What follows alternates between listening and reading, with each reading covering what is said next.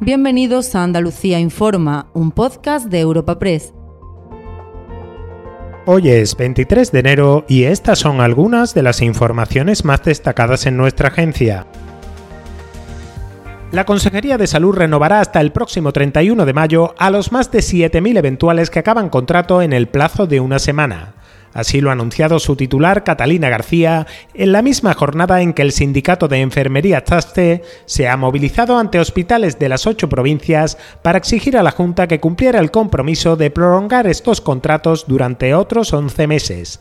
El Servicio Andaluz de Salud solo los garantiza por el momento por cuatro meses más, mientras se van resolviendo la oferta pública de empleo de estabilización y los traslados.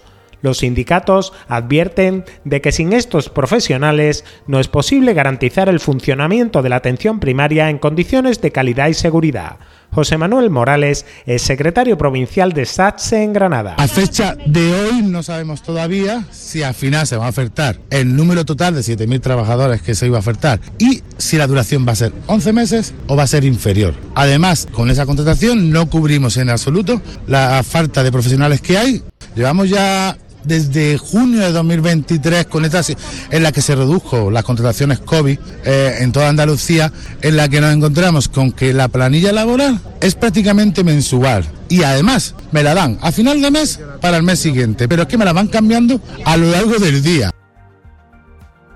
Ligera recuperación de los embalses andaluces tras las lluvias de la semana pasada. Los pantanos que abastecen a la comunidad vuelven a superar la barrera del 20% de capacidad tras ganar cerca de 160 hectómetros cúbicos en los últimos siete días, aunque no se esperan nuevas precipitaciones importantes al menos en lo que queda de mes de enero. Este pequeño respiro se queda lejos de permitir descartar restricciones en grandes ciudades a partir del verano, de las que la Junta desvincula por completo los aportes de agua que necesitan los campos de golf. Escuchen al consejero andaluz de sostenibilidad, Ramón Fernández Pacheco. Más del 80% de los campos de golf de Andalucía, desde luego todos los que se han construido en los últimos tiempos, la inmensa mayoría, por lo tanto, se regan con aguas regeneradas, que es agua no potable.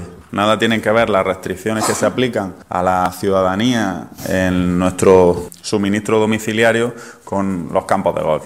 Limitar el agua a los campos de golf es una medida que puede tener éxito en términos demagógicos, pero poca aplicación real para solucionar el problema. Y al cierre, proyecto piloto de la Junta de cuidados para prevenir la dependencia entre los mayores de 50 años. Se trata de un plan que se pondrá en marcha de forma experimental en febrero en cuatro provincias y que pretende dar solución a personas con necesidades sociales y sanitarias simultáneas. Por ejemplo, un paciente que sufra rotura de cadera y que tras recibir el alta médica tenga dificultades para continuar los cuidados sociales y la rehabilitación en casa podrá recibir atención especializada en una residencia durante un máximo de tres meses.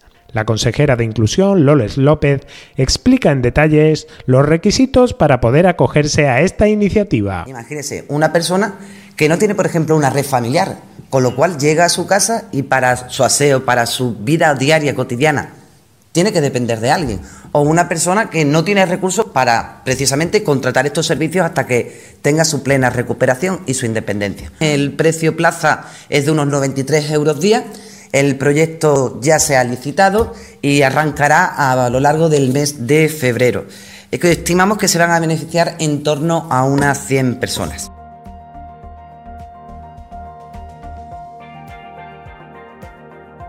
Recuerda que puedes encontrar estas y otras muchas noticias en la sección Andalucía en nuestra web europapress.es.